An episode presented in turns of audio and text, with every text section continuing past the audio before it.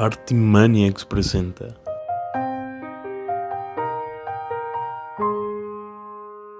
Cristal.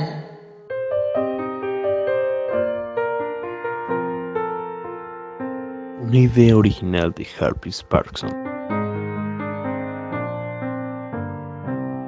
Hoy presentamos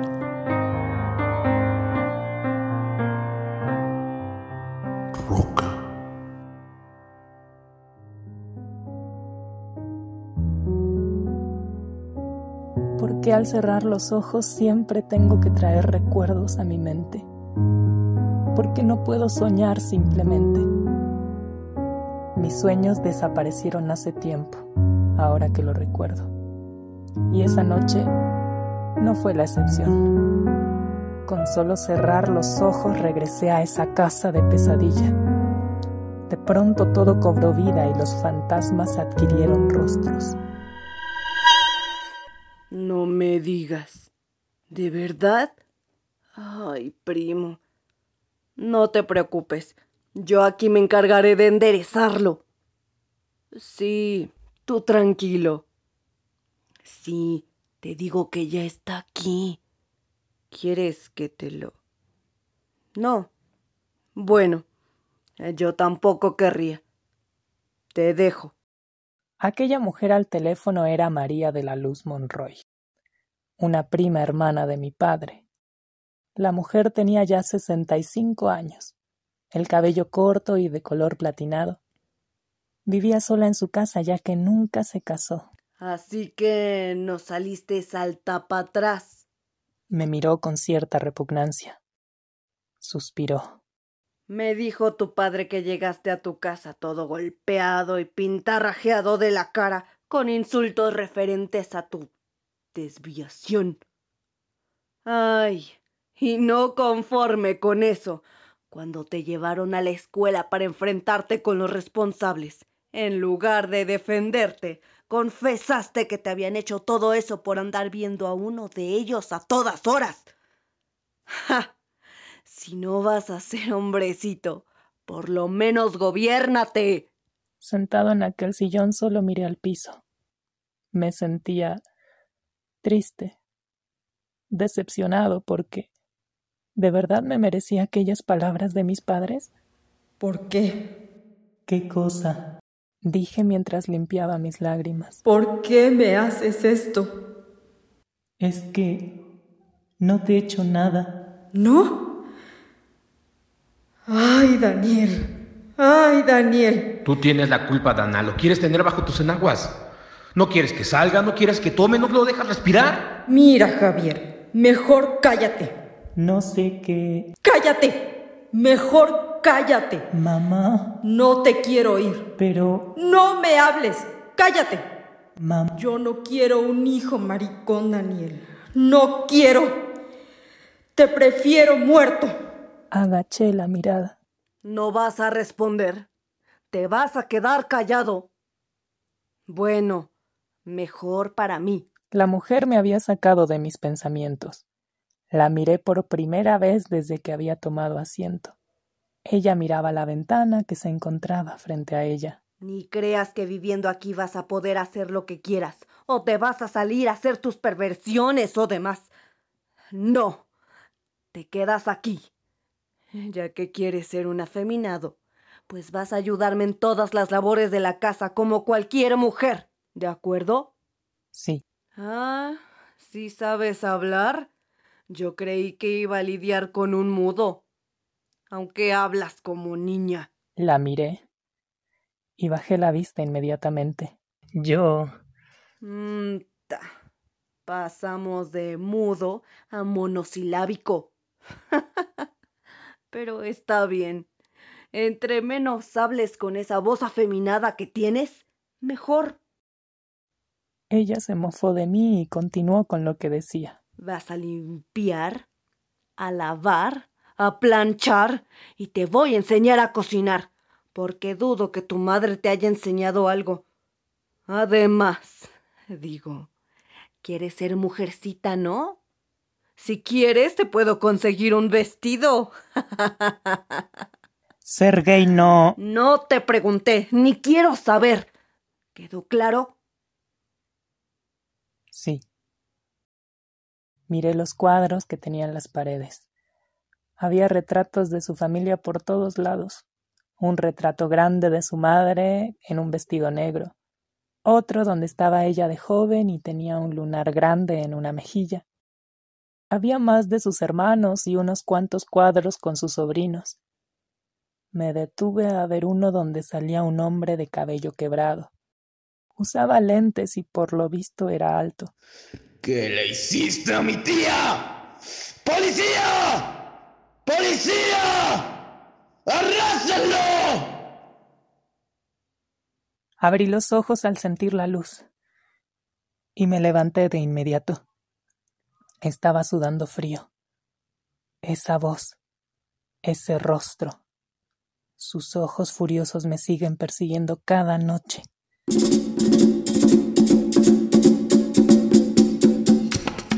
Miré por la ventana y me di cuenta que la luz provenía del interior de la casa. Salí del cuarto de Alejandro y me topé con una mujer de piel morena y cabello largo color negro. Ella dio un paso hacia atrás, sobresaltada. Me examinó de arriba abajo y luego miró hacia el lugar de donde yo había salido. Suspiró aliviada y sonrió. Hola. ¿Tú eres Alejandro? Ah, eh, sí. Carmen me ha contado mucho de ti. ¿Quieres bajar a ver el show? ¿El show? Sí, ya casi sigo yo. Voy a bailar. ¿No quieres verme? Ah, eh, sí, claro. El rostro de esta mujer tenía dibujada una sonrisa todo el tiempo. Su voz demostraba lo amable que era pero en sus ojos veía que no dormía bien y que su alma cargaba con una herida. ¡Karen! ¿Alejandro? Ah, eh, ¿sí? Carmín dijo que dormirías. ¿Qué pasó, manita? Ah, menos mal que estás despierta. A Manolo le va a dar algo si no alcanzaba a peinarte. Dile a Manolo que ya me encargué de todo y que el traje me quedó perfecto. No quiero que se le vuelva a subir la presión. Nicole bajó corriendo las escaleras. Karen me guió por un pasillo diferente hasta llegar a otras escaleras que daban al escenario que había visto unas horas antes. Antes de bajar nos topamos con un hombre delgado y alto, que vestía un pantalón negro con un saco rojo hermoso. Ay, niña, menos mal que estás lista. Carmina acaba de decidir que tú vas a abrir hoy, como si no tuviera suficientes presiones encima. ¿Y por qué Natia no va a deleitarnos con su hermosa voz? Porque los clientes son unos viejos verdes que, según Carmín, siempre buscan jovencitas. Eh, ¿Quién es Natia? Ah, es Nicole, su nombre artístico. Yo soy Karen, por cierto. Aunque mi nombre artístico es América. ¿Y él? ¿Es un él? Ay, Manny, casi lo olvido. Este es Alejandro. Sí, ya sé. Estoy tan sorprendida como tú. ¿Puede ser lindo y llevarlo abajo para que vea el show? Bueno, pero ya córrele. Te están esperando. Manny me llevó por el mismo pasillo que ya había recorrido con Karen, y bajamos las mismas escaleras por donde minutos antes vi bajar a Nicole. La misma sala donde me había sentado a comer con las chicas había cambiado tanto que podría jurar que me había teletransportado. Todo repleto de gente. Las mesas y sillas que antes había visto arrumbadas ahora llenaban el lugar, además de que de pronto se había llenado de gente. Hombres, para ser más precisos. Pasamos entre las mesas y Manny me sentó en un rincón lo suficientemente cerca del escenario para ver todo, y lo suficientemente alejado de las otras mesas para que nadie me notara. Sé bueno y quédate aquí. Tengo que terminar de alistar a las muchachas o si no tu hermana me decapita. Lo vi desaparecer por la misma puerta al lado del escenario que antes habían usado las chicas, cuando Carmín las había enviado a alistarse. Apenas había alcanzado a preguntar para mis adentros qué estaba sucediendo cuando al escenario salió un hombre, de cuarenta o cuarenta y cinco años, con cabello rizado y castaño complexión media, alto y con un traje gris metálico. Y esta noche, deleitándonos con su bella figura y grandiosa picardía, América.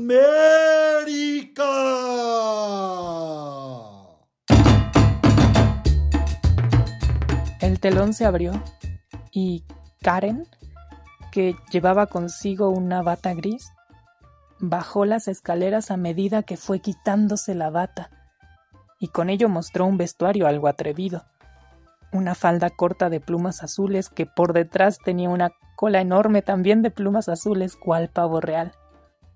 En los pechos llevaba un par de cocos y una especie de alas caídas del mismo color que la falda. Es maravillosa, ¿no crees? Me sobresalté al oír la voz. Nicole siempre aparecía de la nada. Carraspeé y le respondí. Nunca había visto a alguien bailar así. Hey, tú, ¿por qué no cantaste hoy? La actitud de Nicole cambió en cuanto el hombre que acababa de presentar a Karen se dirigió a ella. De inmediato cruzó los brazos y su tono de voz se volvió brusco. Carmín no me dejó. ¿Y si yo te digo que cantes en cuanto termine América? No creo que te quieras generar otro pleito con Carmín. Ya te dije, mocosa. Carmín y yo somos socios. Ella no es la... ¿No soy qué? Carmín se acercó rápidamente, aunque sin perder ese andar elegante que la caracterizaba. La jefa... Mira, Luis, ya... Alejandro, ¿qué haces aquí? Pues está observando el espectáculo, ya ves. ¿Quién es este mocoso? Alejandro. ¿No está muy güero para ser hermano tuyo? y tú estás muy alzadito para mandar a mis muchachas, ¿no te parece? Nuestras. Te recuerdo que este lugar lo abrí yo. Además, esta plática ya la tuvimos varias veces. Y comienzo a cansarme. Si no fuera por mí, este lugar ya no existiría. Y lo sabes. Cuando quieras, te regreso el dinero que me diste para remodelarlo. Luis se mostró contrariado pero inmediatamente después mostró una sonrisa perversa. ¡Ja, Jua! Por eso me encantas, condenada. Te pones bien brava.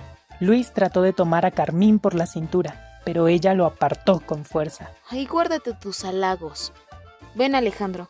Vamos a tu alcoba. Ah, sí, está bien. ¿No será que nomás me estás haciendo güey con eso de que es tu hermano y es tu nuevo romance? ya basta, Luis. ¿Y qué? ¿Tú qué me ves, chescuincle? Escucharlo decir aquella palabra y de la misma manera despectiva en la que me la decía Osvaldo, el sobrino de mi tía abuela, me provocó tanto, pero tanto asco. En lugar de insultar a mis invitados, deberías ponerte a hacer tu trabajo. América está por terminar su acto y no te veo muy dispuesto a presentar a la siguiente. Nicole soltó una risita ahogada que Luis respondió con un bufido. La pelirroja hizo un gesto exagerado de que se estaba callando a ella misma. El hombre abrió la boca para decir algo, pero la cerró rápidamente y se fue. Vamos, Ale. No creo que nada de esto sea para ti. Este lugar es... ¿Qué es? Carmín, es imposible trabajar así. Yo no sé cómo pretendes que yo sola atienda tantas mesas con tanto viejo asqueroso. Y Chantal, en vez de ayudar como prometió, está jugando con ellos. como siempre. ¿Y encima esperas que hoy yo cierre el espectáculo? Carmín soltó un largo suspiro y nos miró a Nicole y a mí de una manera que se anticipaba que pediría un favor. Este fue un capítulo de Cristal prestaron su voz en este episodio. Michelle Mendoza como Daniel, Pamela Vianney interpretando a Carmín, Michelle Cruz es Nicole, Norma Carrillo como Karen, Lu Jiménez es Ruth, Adalberto Tejes Gutiérrez como Luis.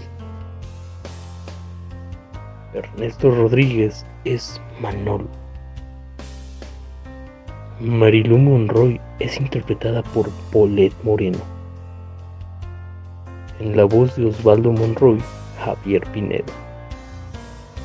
Argenis Méndez y Brenda Monzón como Javier y Dana, los padres de Daniel. Guión por Nick Dean y Harvey Sparkson. Dirección Charlie Espinosa y Harvey Sparkson. Edición Harvey Sparkson.